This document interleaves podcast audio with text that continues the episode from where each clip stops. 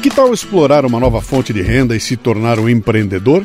Uma opção acessível é investir como franqueado da Santa Carga, reconhecida como a melhor micro franquia do mercado. Com um investimento inicial de apenas R$ 19.900, você adquire um totem carregador de celular com uma tela ampla para exibir anúncios em vídeo e notícias em tempo real, além de oferecer acesso à internet via Wi-Fi próprio. Posicione seu totem em locais estratégicos, como shoppings, oficinas, padarias ou lojas, e comercialize espaços de anúncios em vídeo para comerciantes locais. A Santa Carga oferece o suporte completo e cuida da produção dos vídeos, proporcionando uma fonte estável de renda.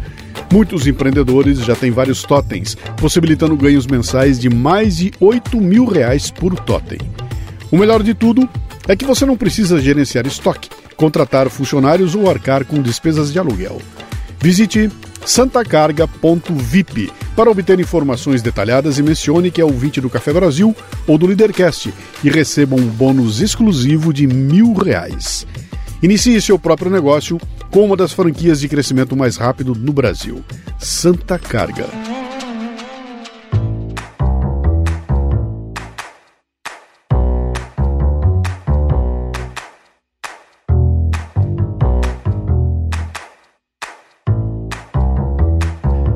Cara, como tá difícil a vida em sociedade. Os padrões de qualidade caíram em tudo, de produtos à prestação de serviços. Tudo é meia boca, meio feito, meio bom. A única coisa que cresce e se torna cada vez mais eficiente é o povo que reclama, que sabe de tudo, que não respeita a hierarquia. Eu acho que estamos emburrecendo e o que eu mais vejo por aí é gente pé no saco, cara. Será que você é um, hein? Ou, ou, ou, talvez eu seja um. Bom dia, boa tarde, boa noite. Você está no Café Brasil e eu sou Luciano Pires. Posso entrar? Olha, já vai começar o programa. Não, não quero ser um bocodó. Fala, Luciano, tudo bom? Cara, acabei de ouvir aqui o, o Café 897, Economia Prateada, e não teve como não lembrar imediatamente do, do CEO que está trabalhando na nossa empresa agora. Basicamente, é, é uma empresa que está começando, ela, ela vem da universidade aqui na Irlanda, é um projeto para pessoas com, com Parkinson. Estamos desenvolvendo um, um, dispositivo médico que ajuda as pessoas com Parkinson a, a voltar a caminhar é, normalmente. E basicamente, para esse projeto virar uma empresa e ter investimento do governo, a gente tinha que identificar um CEO. E depois de muito trabalho, procurando, procurando, procurando, a gente achou um cara perfeito que tem já foi CEO de várias empresas, tinha acabado de, de vender uma empresa que ele, que ele, que ele começou para Johnson Johnson é, lá dos Estados Unidos. E é, esse cara, ele já deveria ter se aposentado, deveria, entre muitas aspas, há muito tempo. O cara tem 75 anos. E aí, quando, quando, quando eu, eu, eu soube que o, o, coordenador do projeto tinha entrado em contato com ele, eu pensei, poxa, mas o cara já está com uma idade avançada, será que ele, que ele ainda tem as condições físicas e, cognitivas para encarar um projeto desse? E, para minha surpresa, o cara detona. O cara é fantástico. Tipo, não, não eu não consigo pensar em nenhuma outra pessoa com as qualidades que ele tem para liderar o projeto, para entrar em negociações com empresas na China. É, ele sabe como lidar com, com pessoas de culturas diferentes, em locais diferentes. O momento de ser é, mais calmo, o momento de ser mais abrasivo. É, isso eu, eu não, não consigo identificar outra pessoa com essas qualificações. E ele tem 75 anos, né?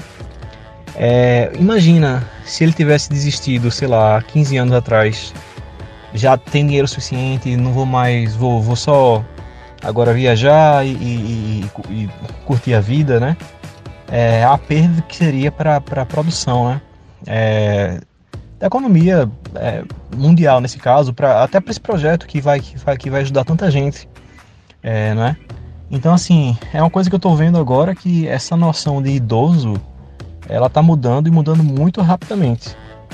É, o, o, idoso de, de, de 20 anos atrás passou de 60 anos, já seria considerado um idoso e não, não, não serve mais para muita coisa. Quando a gente vê que a gente estava muito enganado e agora, graças a Deus, essa concepção está mudando E as pessoas não tem essa questão de, de idade, a partir dessa idade não, não, não se faz mais muita coisa, não. Agora você é produtivo até você morrer, isso é uma coisa boa, né? É, ele mesmo, conversando com ele, ele mesmo falou que ele não aguentaria ficar em casa ou só curtindo a vida, entre aspas. Ele, ele, é, é, ele tem que produzir para se, se, sentir é, é, para sentir realizado, né? Então, só, só lembrei dessa situação aí e mais uma vez parabéns pelo, pelo cafezinho. Abração. Grande Evismar, impressionado com a performance do velhinho de 75 anos, não é? Olha, como diz o meu amigo Dado Schneider, houve um tempo em que havia jovens e velhos. Hoje temos jovens velhos e velhos jovens.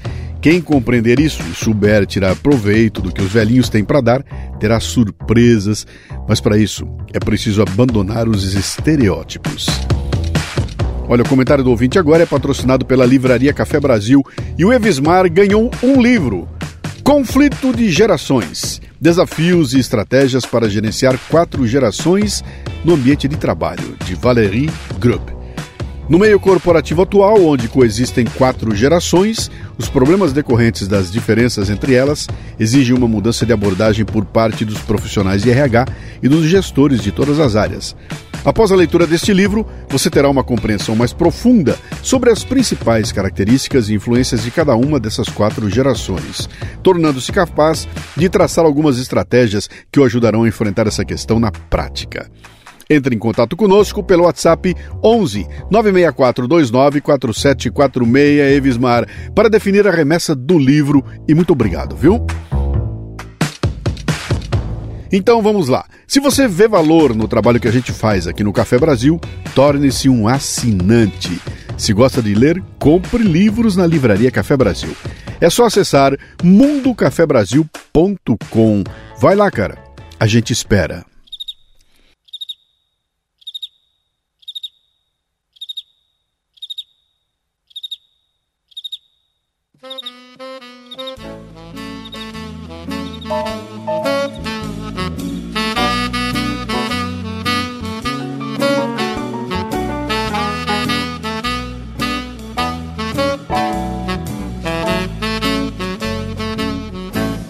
Sexto Empíricos foi um filósofo cético grego que viveu por volta do século II Cristo.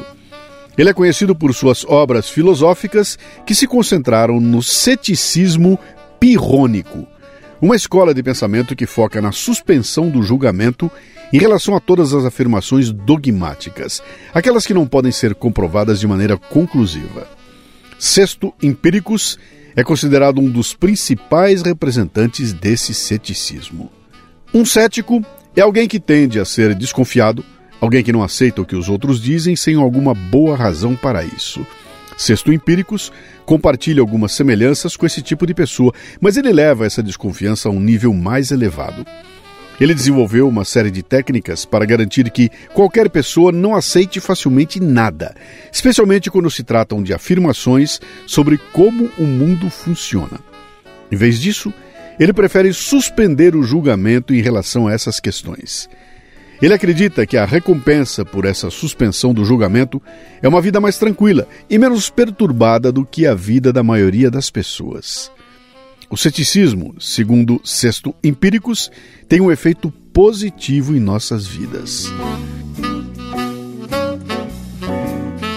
A primeira frase de uma sessão de escritos de Sexto Empíricos, chamada O que é ceticismo, diz assim: ó, A habilidade cética é aquela que produz oposições entre as coisas que parecem ser verdadeiras e as coisas que são pensadas a respeito delas, o que nos leva devido à igualdade de força entre argumentos e evidências opostos, a suspender o julgamento em primeiro lugar e posteriormente a alcançar a tranquilidade. Eu vou explicar melhor essa frase. Ó. O ceticismo é como uma habilidade especial que algumas pessoas têm. Essa habilidade as ajuda a questionar coisas que parecem ser verdadeiras e a pensar sobre elas de maneira diferente. Céticos Fazem isso porque consideram argumentos e provas que vão contra o que eles achavam que era verdade. Quando fazem isso, os argumentos e provas a favor e contra algo ficam igualmente fortes, como se estivessem equilibrados. Isso faz com que eles não consigam decidir o que é verdade ou falso. Então eles param e não tomam nenhuma decisão. Isso é o que eles chamam de suspender o julgamento. E quando suspendem o julgamento, isso os faz se sentirem mais tranquilos, porque não estão mais preocupados em decidir o que é certo ou errado. Eles simplesmente aceitam as coisas como são, sem se preocupar muito com isso, entendeu?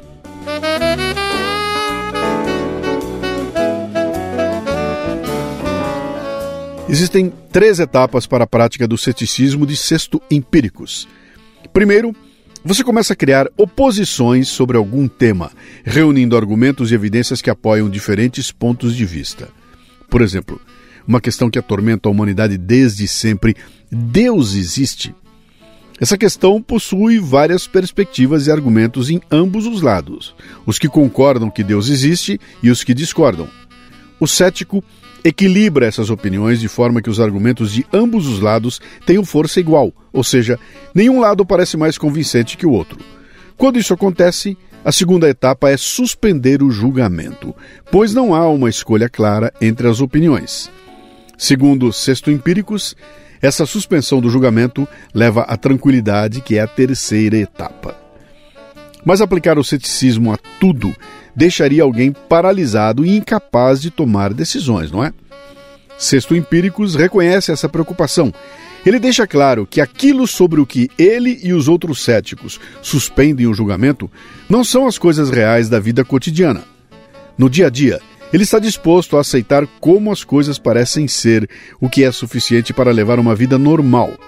O que ele evita e critica outros filósofos por fazerem é afirmar terem descoberto a verdade absoluta sobre a natureza das coisas.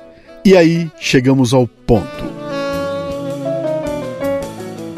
Quantas pessoas você conhece que acham que tem a verdade sobre as coisas? Gente que fica cagando regra, que teima em dizer como você deve viver a sua vida, que se torna especialista em qualquer assunto que desponte na mídia de onde vem todo esse conhecimento? Hein? Ou, será que não existe conhecimento algum? Essa gente fala, fala, fala. Fala nas mídias tradicionais, fala em redes sociais, fala no YouTube, fala em podcasts, fala na reunião, cara, fala, fala, fala. Cara, essa gente é um pé no saco. Sabão, crá, sabão, crá. Não deixa os cabelos do saco enrolar. Sabão, crá, sabão. Não deixa os cabelos no saco de pé. Sabão, cri, cri, sabão, cri, cri. Não deixa os cabelos do saco cair. Sabão, cro, cro, sabão, cro, cro. Não deixa os cabelos no saco da nó. Sabão cru cru, sabão cru cru. Não deixa os cabelos no saco. Eita, te acho. E rolar com os do.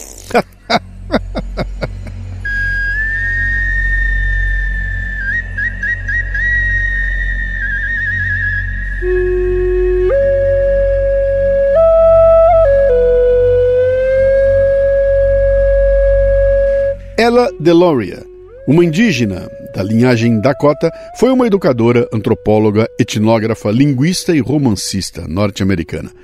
Ela registrou a história oral dos nativos americanos e contribuiu para o estudo das línguas nativas. E um dia ela escreveu assim: Nós, índios, conhecemos o silêncio. Não temos medo dele. Na verdade, para nós, o silêncio é mais poderoso do que as palavras. Nossos anciãos foram treinados nos caminhos do silêncio e nos entregaram esse conhecimento. Observar, ouvir e depois agir, eles nos diziam. Esse era um modo de viver. Com você, é exatamente o contrário. Você aprende falando. Você recompensa as crianças que mais falam na escola. E seus partidos, todos tentam conversar ao mesmo tempo. No seu trabalho, você está sempre tendo reuniões e que todo mundo interrompe todo mundo e todos falam cinco, dez ou cem vezes. E você chama isso de resolver um problema. Quando você está em uma sala e há silêncio, você fica nervoso. É preciso preencher o espaço com sons. Então você fala compulsivamente antes mesmo de saber o que vai dizer. Pessoas brancas adoram discutir Elas nem permitem que a outra pessoa termine uma frase. Elas sempre interrompem. Para nós, índios, isso parece má educação ou mesmo estupidez. Se você começar a falar, eu não vou te interromper. Vou ouvir. Talvez eu pare de ouvir se não gostar do que você está dizendo, mas não vou interrompê-lo. Quando você terminar de falar, eu vou decidir sobre o que você disse, mas não vou dizer que não concordo, a menos que seja importante. Caso contrário, vou ficar quieto e vou embora. Você me disse tudo o que eu preciso saber. Não há mais o que ser dito. Mas isso não é suficiente para a maioria das pessoas brancas. As pessoas devem considerar suas palavras como sementes. Devem semeá-las e, em seguida, permitir que cresçam em silêncio. Nossos anciãos nos ensinaram que a terra está sempre falando conosco, mas devemos nos calar para ouvi-la. Há muitas vozes além da nossa. Muitas vozes.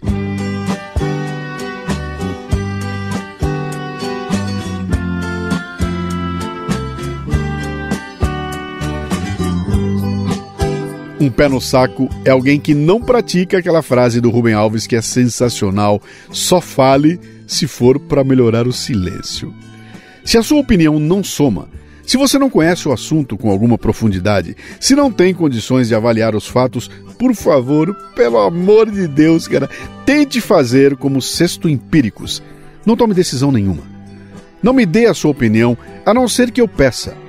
Quando você dá a sua opinião sem ser solicitado, especialmente quando não tem elementos para uma avaliação profunda, você se torna um pé no saco. Você sabe o que é Ouroboros? Ouroboros é um antigo símbolo que representa uma serpente ou um dragão que morde a própria cauda. Forma um círculo, né? A cabeça mordendo a cauda e o corpo formando um círculo. Ele simboliza a eternidade o ciclo infinito da vida, a renovação e a autossuficiência.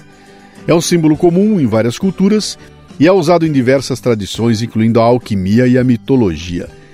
Mas, embora o Ouroboros seja frequentemente associado a ideias positivas, pode ser interpretado de forma negativa em contextos que enfatizam o ciclo de autodestruição, autossabotagem ou estagnação. Nessas interpretações, ele pode simbolizar a falta de progresso ou a repetição de erros.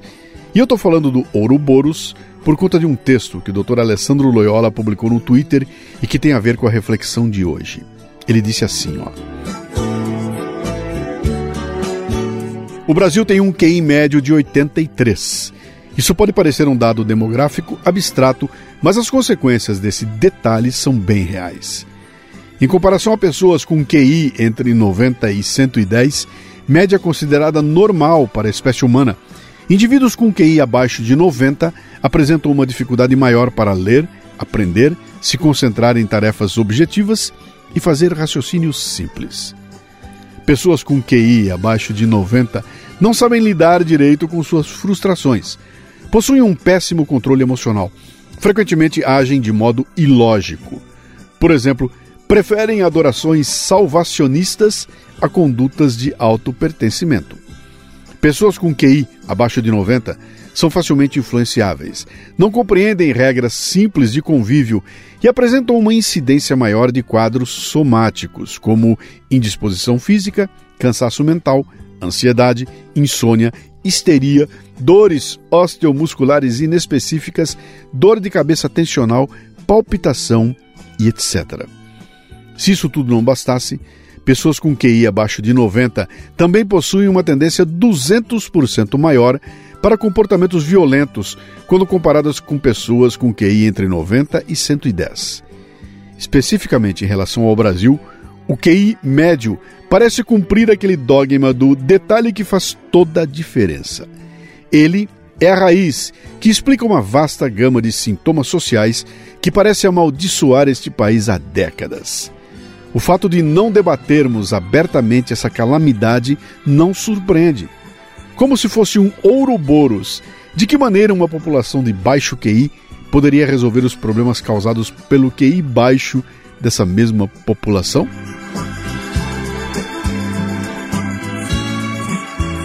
Pois é, é o Ouroboros do mal que se retroalimenta com ignorância mais uma pitada de arrogância, manipulação e preguiça. Pronto. Temos o caldo perfeito para um país de pés no saco. Gente ignorante que tem opinião sobre tudo e que contesta aquilo que desconhece. Bom, agora os assinantes receberão seu conteúdo extra, onde eu vou falar como fazer para saber se você é um pé no saco e o que fazer para não ser. Se você não é assinante, vamos partir para o final do programa e você vai perder um conteúdo instigante. Então pule pro barco, cara. Vá para mundocafebrasil.com, torne-se um feliz assinante do Café Brasil e receba todo o conteúdo feito com o maior carinho para você. Café Brasil. Cara, sempre que é hora de manutenção do meu veículo, eu tenho aquelas dúvidas de todos nós. Qual é o produto que eu escolho, hein? E como eu não sei muito sobre manutenção de automóveis, sabe o que, que eu faço? Eu procuro quem me traz confiança. Por isso, quando se trata de peças para automóveis, motos e caminhões, eu vou de Nakata. Sabe por quê? Porque a Nakata entrega alta performance na reta, na curva, na subida, em qualquer caminho. E principalmente porque não sou só eu que estou falando, não. Pode perguntar para o seu mecânico de confiança. Amortecedores, componentes de suspensão e direção, certeza que ele vai dizer que a marca é Nakata. Sabe por quê? Horas. Porque é Nakata.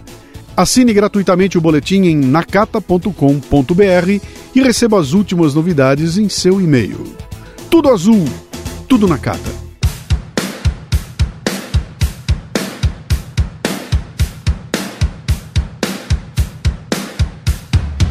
Entendeu? Recapitulando então, olha, para ser um cético na linha que pregou o sexto empíricos, é preciso ter um tanto de inteligência.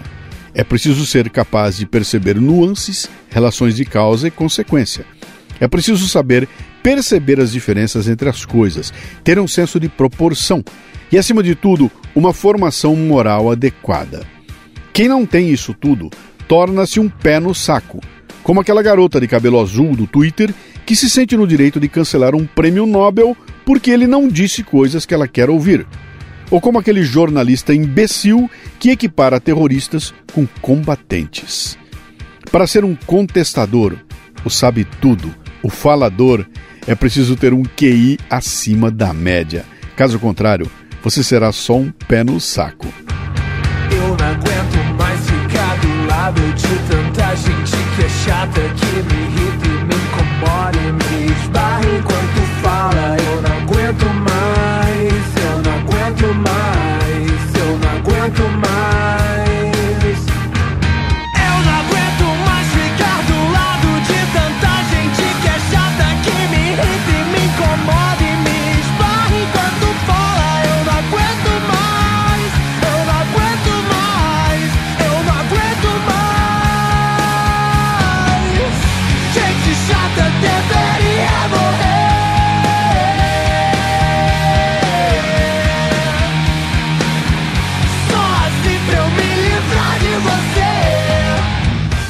E assim então, ao som de Gente Chata com o Molho Negro, uma banda de rock criada em 2012 em Belém do Pará, que vamos saindo assim, inconformados.